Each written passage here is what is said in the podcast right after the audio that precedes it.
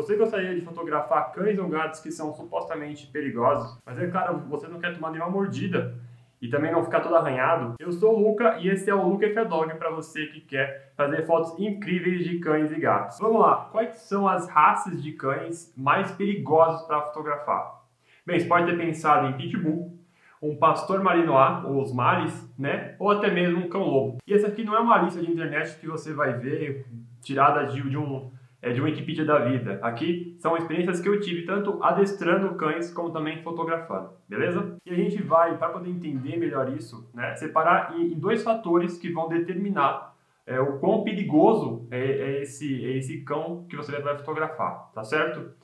Desses dois fatores, o primeiro, que eu acho bastante importante que você entenda, é a chance dele te pegar, né? E o que isso quer dizer necessariamente, né? A primeira parte é se ele dá sinal que vai te atacar, né? O que seriam os sinais, né? É, seria a forma dele se comunicar com você de que vai acontecer uma coisa e que você provavelmente vai tomar uma mordida, né? E ele pode ser rosnado, né? Ele pode ser fechar a boca, ele pode ser começar a latir, né? Com muita, com muita vontade também, né? E isso pode parecer ruim, né? É, dependendo do, do caso, putz, o cachorro tá rosando, é claro que isso é ruim, né? Mas, na verdade, você tem que entender isso como uma forma boa. Por quê? Porque ele está te comunicando que não é para você exceder né, o limite, não é para você fazer algo além disso, porque senão você pode se dar mal. Então, é, é bom que eles façam isso, né? Porque assim eles estão te mostrando né, que algo de ruim pode acontecer, então ali você vai se precaver, né? Então, então imagina que você está aqui com uma câmera. Eu não peguei a câmera, eu vou pegar uma câmera.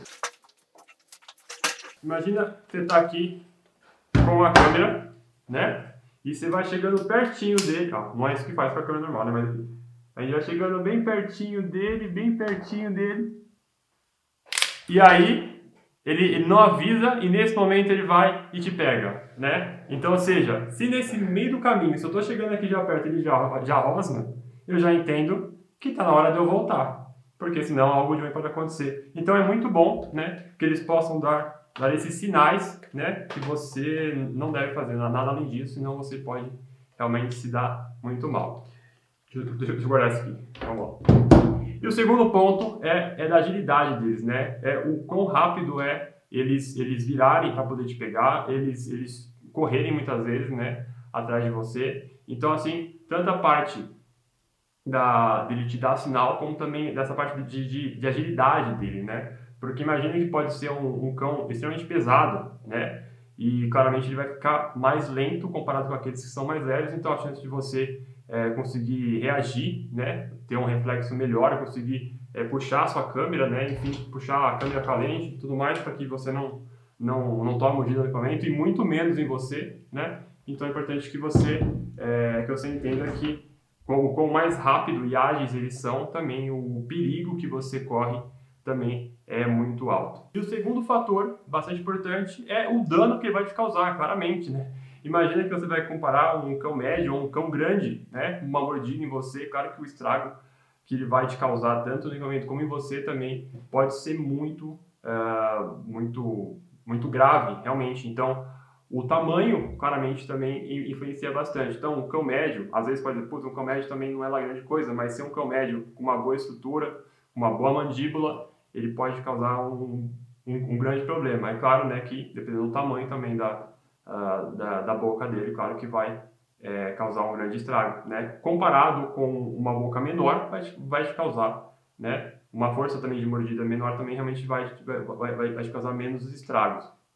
A gente pode entender isso de uma forma que eu consigo te dar um exemplo, tá? É, eu já fui fazer em, uma, é, em, em alguns trabalhos como adestrador, é, cuidar de uns shih tzus, que eles brigavam, né?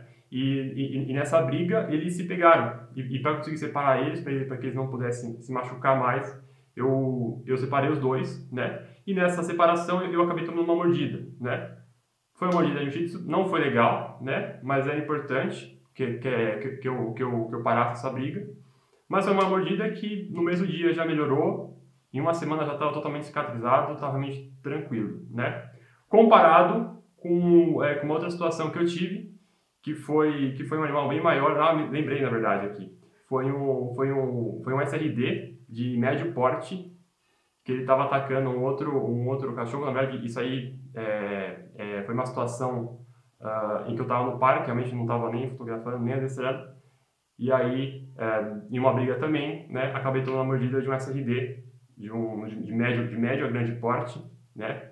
E, e essa marca realmente ficou um bom tempo comigo e acho que ainda tem uma pequena cicatriz, né? Então, assim, o tamanho da mordida e a, e a, força, né, também impactam claramente muito. Então, são, são, são dois pontos importantes, né? A primeira é, são as chances dele te pegar e a segunda, né, importante que, que ele dê sinais, né, que você entenda, né, e, esse, esse, é o ponto mais importante que você precisa entender. E o segundo, né, é, é a, a, é a, a força, né, enfim, a, o, o, dano que ele vai te causar. Para fechar esse assunto, para isso ficar bem claro para você, é importante que você entendeu é, que, eu, é, é, que eu não coloquei aqui uma lista certinha, ah, Rottweiler, Pitbull, não, porque, porque não importa a raça, depende do indivíduo, né? Depende muito de, do, do indivíduo. Existem Rottweilers bem mais tranquilos, existem Pitbulls mais agressivos ou mais tranquilos, uh, Dobermans, os, os antigos Dobermans, né? Os pastores alemães, então assim, não importa, importa o indivíduo, tá? Não existe essa parada de raça, né? E é, entenda cada indivíduo separadamente. E é algo bastante importante para você frisar que é eles não atacam porque eles gostam, tá? Eles atacam para se defender. Em 99% dos casos, né? Em 1% dos casos são exceções. São animais que têm alguma, alguma questão psicológica ligada, tá? Porque grande, grande, grande parte, na verdade, eles estão ali para se defender, eles não vão te morder é, para isso, tanto que eles avisam e tudo mais, tá? Então, assim, eles não atacam porque eles gostam, eles atacam uh, ah, para se defender. Então, se você não vai a, a, a agredir eles, se você não vai é, invadir eles de alguma forma, então realmente fique mais tranquilo nesse sentido, tá certo? Quais são as raças de cães mais traiçoeiras para você fotografar? Hein? Você deve ter pensado talvez em um Chow Chow, talvez é, esteja passando pela sua cabeça um Sharpei e até mesmo um Acta. Talvez você tenha reparado que essas três raças elas são de origem asiática, né? Tanto o Xiao Xiao, o Sharpei e o Akita, né? Todas elas são ali da China para o Japão. O Akita, claramente, do Japão, é Japão, o Sharpei e o Xiao Xiao da China, né? E é importante dizer que elas não são traiçoeiras, né? Essas raças elas não são traiçoeiras. A gente não pode colocar esse, esse estigma, né? De que tal raça é dessa forma, tal raça daquela forma, tá bom? Não existem raças traiçoeiras. E o que acontece para que essas pessoas digam que essas, essas raças que eu falei, e, e, até mesmo outras, que elas são traiçoeiras? O que acontece muitas vezes é que as pessoas falam, não, eu estava aqui tudo bem com o cachorro, e aí do nada ele foi e mordeu. Né? O que aconteceu né, nesse sentido é que a pessoa em si ela não conseguiu reparar né, que ia acontecer um ataque. Né? Ela não conseguiu uh, entender né, que, essa, que, essa, é, que, esse, que esse cão ou que essa cachorra estava né, dando sinal para ela de que de que não estava gostando da situação, de que não estava numa situação boa e que ela ia se defender e ela se defende com os dentes. Ela não se defende conversando, né? Ah, por favor, dá uma, dá uma, dá um tempinho, né? Enfim, me dá um espaço. Não, eles se defendem mordendo ou às vezes dando patada, é, patada. Então assim, o que acontece não é que elas são traiçoeiras, acontece que elas dão sinais e a gente tem mais dificuldade de, de, é, de entender esses sinais dele que eu já falei, como rosnado, como é, latidos, é, muitas vezes não tem às vezes algum sinal do corpo mesmo que eles, que eles fazem.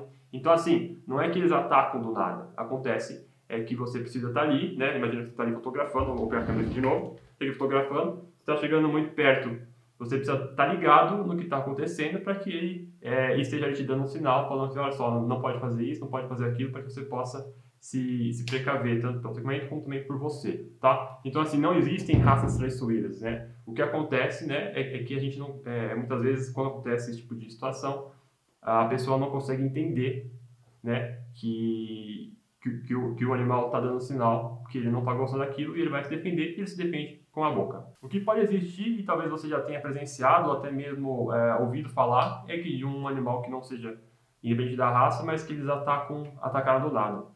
E, e essas são situações de, de, de, de, indivíduos únicos, né, que muitas vezes é uma raridade, né, encontrar, encontrar alguns deles, às vezes são né, na mesma linha de sangue, sei lá, pai e filho, né, enfim, mas é, é muito raro encontrar esse tipo de animais que muitas vezes eles têm alguma questão psicológica envolvida, né, de que eles não, uh, de que eles não conseguem uh, entender algumas coisas, enfim, eles têm uma situação ali de saúde e não necessariamente de caráter. Você quer entender mais de comportamento animal para fazer fotos incríveis de pets, né? Então você entender comportamento para poder fazer fotos melhores, Bem, se esse é o seu foco, eu tenho um treinamento, o Expert Photopet, que abre inscrições de tempos em tempos, aonde eu te ensino tudo o que você precisa saber para poder fotografar pets, desde comportamento, fotografia, edição, até mesmo marketing. Então, para você, para você que quer isso, né, fica ligado no meu Instagram @lucatanabe, que eu vou avisar por lá quando abrirem as inscrições. Existem gatos perigosos para você fotografar, algumas talvez raças ou às vezes o tamanho deles ou algum tipo de, de característica, sei lá, os gatos pretos são mais, são mais perigosos, ou às vezes os tigrados, ou às vezes os, os, os laranjas, né? Então é importante dizer, né, que assim, a gente, a gente quer sempre, claramente, evitar esse tipo de, é, de situação, né, de tomar uma unhada. Quem já tomou uma boa unhada sabe como, como dói, como pode ficar marcado por um bom tempo. Mas enfim, existem gatos perigosos? E a resposta, sim, claramente existem gatos perigosos, mas você dificilmente vai encontrar um. Um gato realmente perigoso que vai te atacar do nada, que você vai chegar no lugar e ele vai te pegar. Raramente isso, isso vai acontecer. Por quê? Porque normalmente, né, esses, animais, né, os gatos, eles para se defenderem, eles, eles agem na, na, na base da unhada como realmente o último recurso. Né? Então, primeiro que eles vão fazer, eles vão se esconder. Eles vão, você não vai nem achar. Caso esse, esse, esse animal exista, é, para você, é, é você fotografar ele, raramente você vai conseguir encontrar ele, porque ele vai estar escondido em algum lugar e você não vai chegar nele, né? Porque ele vai estar ali se defendendo, se escondendo de você que por acaso ele está entendendo que é uma ameaça. Então, assim, quando houver um, um, tipo de ensaio que você vá fazer de um animal que você entende que ele não está aparecendo, né? Então ele claramente já, já não está sentindo a vontade com você e ele está se escondendo, mas que dificilmente ele vai te pegar. Ele só vai te pegar se você realmente forçar muito a situação e aí, e aí é claro que tanto você como a pessoa que está te ajudando a fazer essas fotos pode, pode se machucar bem, mesmo que seja o tutor ou tutora dela. Teve um ensaio que eu fiz em Brasília já faz alguns anos em que era uma gatinha que a gente queria fotografar e ela sumiu, né? É como, é, é, é como eu disse, né? Se eles sentem é, com medo, eles vão se esconder. E ela se escondeu, a gente ficou procurando, a gente foi fazendo outras fotos, claro, mas a gente levou um tempão até encontrar. E ela estava debaixo da cama da, da casa, né? Enfim, do quarto. Então, assim, a gente a gente estava procurando ela, né? Ela talvez pudesse é, fazer algum tipo de, de, de ataque, mas entendendo que ela estava ali se escondendo, a gente só fez uma fotinho, que foi essa daqui, e, e foi isso por ela, porque mais que isso ia forçar, ia deixar ela estressada, não ia ser bom para ela. Agora sim, como fotografar animais que sejam supostamente perigosos e não ser atacado. É importante falar que eu gosto muito de muitos animais, tanto cães como gatos e até realmente alguns outros, mas é, e eu gosto daqueles que têm uma boa postura, que são fortes, né? Eu gosto de, de, de retratar esse tipo de animais, né? Só que ao mesmo tempo, sabendo que eles têm um grande poder de, de, de acabar com o equipamento e também machucar bastante, eu sempre me precavejo em todos os meus ensaios para que nada disso aconteça, tanto, tanto comigo como é, com o meu equipamento. E a gente sabe que o equipamento hoje em dia é caro, sem falar, claro, da nossa saúde, que vai muito além do equipamento, né? Então, para a gente falar isso, e eu, eu, eu, vou colocar aqui duas formas, né, duas coisas que você pode fazer para evitar esse tipo de situação. E a primeira coisa que você tem que fazer é não criar a oportunidade para ser mordido. Ou seja, você não deve invadir o espaço deles sem que eles permitam, né, o espaço aqui físico, né, para que é, é, é para que eles não se sintam agredidos de certa forma, né? Então, é claro que existem cães e gatos que vão chegar em você e vão chegar na sua cara e tudo bem, né? Eles eles estão bem tranquilos com isso, mas muitos outros não vão gostar. Então, imagina que você vai chegar aqui com, com é, importante entender, né? com um equipamento que eles, um objeto, que eles não sabem o que é isso. Eles não entendem que isso aqui é uma câmera, que isso aqui faz foto, que isso aqui não vai machucar eles, que isso aqui, que esse barulhinho que está aqui, ó. Na verdade, isso, isso, aqui é bem antigo, né? Mas que esse barulho aqui não vai fazer mal para eles. Então, tudo isso pode causar uma situação em que eles vão se sentir é, em perigo, tá? Então, não invadir o espaço deles com, com um objeto perigoso, né? Entre aspas, é uma boa atitude para você é, evitar qualquer tipo de situação ruim que possa te acontecer. O segundo ponto é não se comporte como uma presa. Né? O que isso quer dizer? A presa, claro, é, a, é, a, é, a, é, o, é o objeto de caça dos caçadores. Os caçadores são os animais predadores, no caso, os cães e os gatos. Os dois são predadores.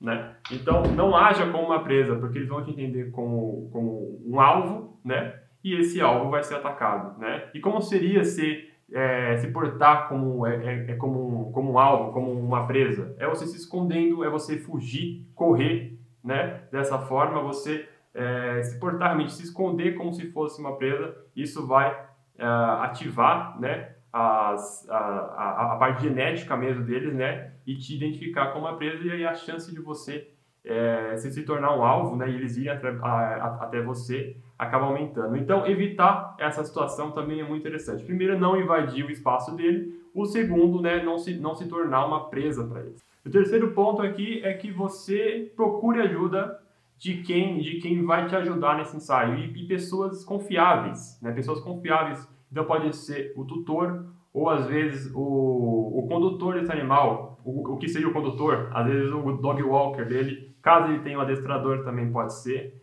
né? Ou às vezes realmente só o tutor já basta, né? Mas que seja uma pessoa confi é, confiante, é confiante não, confiável, né? Para que você esteja ali e ele vai identificar, olha só, eu acho que aqui é melhor você não ir além, porque você pode é, pode se machucar, né? E entender isso. E além disso, né, você também entender ali a situação para que você consiga se precaver de qualquer situação como essa. Mesmo, mesmo que o tutor esteja mostrando né, para ele que está tranquilo, às vezes eles realmente não entendem tão bem. Então, entender o quanto eles são confiáveis também depende muito de você ali entender a situação, né?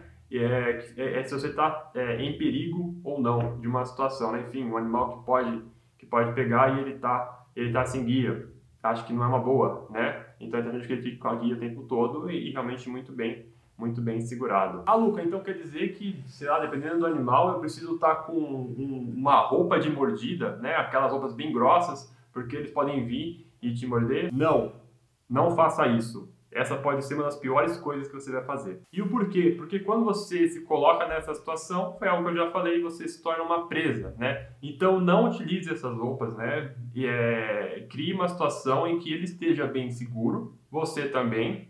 Assim nada vai acontecer de ruim, porque, claro, se você começar a colocar esse, esse, esse tipo de roupa, é, muitos deles já entendem, eles já estão condicionados a entender que você é um alvo, que você é um local de mordida. Resumindo aqui, haja naturalmente, tá? Não crie uma situação de perigo, não ameace ele com o seu objeto, no caso, com a câmera, ou com, sei lá, um, um, uh, um softbox, caso você queira levar, enfim, não ameace ele, né? não crie oportunidade e esteja perto, né? peça ajuda de pessoas confiáveis que vão te ajudar nesse ensaio, beleza? Como fazer uma foto de um cachorro parado, né? E de uma forma tão fácil, né, que até uma criança consegue te ajudar nessa, nessa foto. Bem, você quer saber como é que faz a foto um cachorro parado? Vem cá que eu vou te mostrar.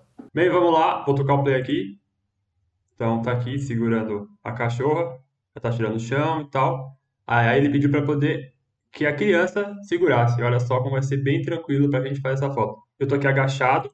E para dizer que o dia tá bem iluminado, né? Tá claramente bem iluminado, tá? Tá ali pelo meio da tarde, mas quase chegando no final da tarde tá? Então a criança vai segurar a, a cachorra, a cachorra preta ali pela guia e a gente vai fazer a foto. Então vou seguir aqui. Olha aí, tá se arrumando. Eu tô aqui com a câmera, segurando a cachorra e tudo bem. Vai posicionar ela. Olha aí, importante, importante aqui.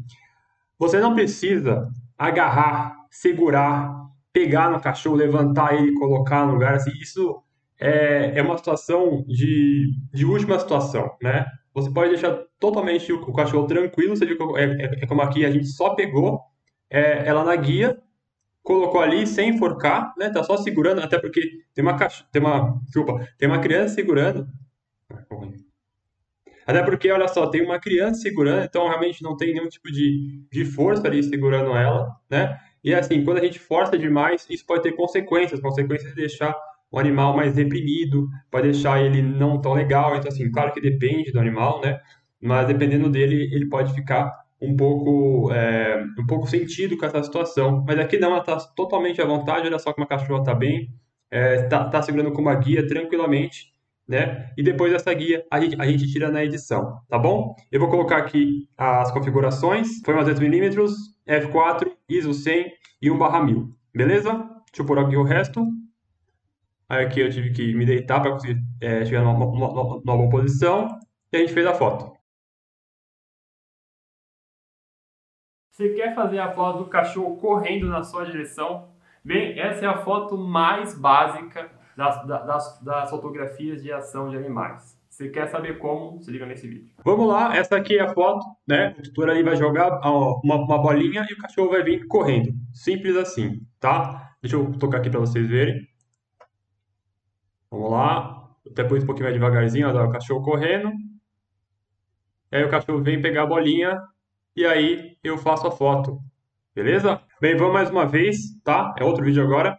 Importante dizer aqui, primeira coisa, as configurações, tá? Deixa eu puxar aqui para outro lado. Foi com a 200mm, tá? F4, ISO 100 e 1 barra 1000, tá bom? Essa foi, essa foi a configuração que eu usei para fazer essa foto aqui da corrida, tá bom? Isso vai ajudar vocês. Outra coisa importante foi que eu usei a configuração de foco aí servo ou foco contínuo, tá bom? Porque assim eu consigo fazer essas fotos de, de corrida, tá? Então, ou foco contínuo, né? Ou aí servo, tá? É a mesma coisa, depende da, da, da, da fabricante da sua câmera, beleza? É, mais uma coisa que eu quero falar também é a questão do dia, né? Tava um dia bem ensolarado, tava ajudando bastante, tava ali pelo meio da tarde, tá? Uh, e uma outra coisa também é o cuidado, né? Como você vai ver, ele vai jogar a bolinha e essa bolinha pode chegar em mim. E aí o cachorro, dependendo da situação, ele pode trombar comigo, alguns eles podem chegar até a, a, a, a, a, morder o fotógrafo, tá?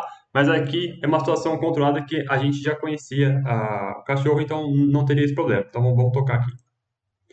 Olha aí, vai jogar a bolinha.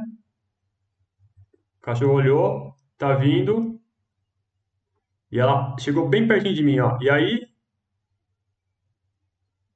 só me afastei aqui, né? Mas, enfim, não aconteceu nada. O cachorro realmente só foi, só foi pegar a bolinha para poder, para poder voltar e, e, e, jogar outra vez, tá? Então, foto realmente bem tranquila, tá? De corrida para você fazer a configuração já mostrei e a foto ficou assim. Quer fazer fotos tão boas ou melhores do que essa, então eu tenho que te convidar a conhecer o meu treinamento, o Expert Photopet. É onde eu te ensino desde o básico, te acompanhando até o avançado, te ensinando tudo que eu sei de fotografia pet. Realmente um curso completo para você que quer fazer fotos incríveis de pet. As inscrições são abertas poucas vezes ao ano, por isso fica ligado no meu Instagram, @lucatanabe que eu vou avisar por lá a hora que abrirem as matrículas. Se você gostou desse vídeo, bem, tem muitos outros explicando como é que você pode fazer fotos incríveis de pet. Para você não perder nenhuma, é só você se inscrever aqui no canal e aproveita também dar uma, dar uma curtida. E fica ligado no, no próximo vídeo que eu vou lançar amanhã.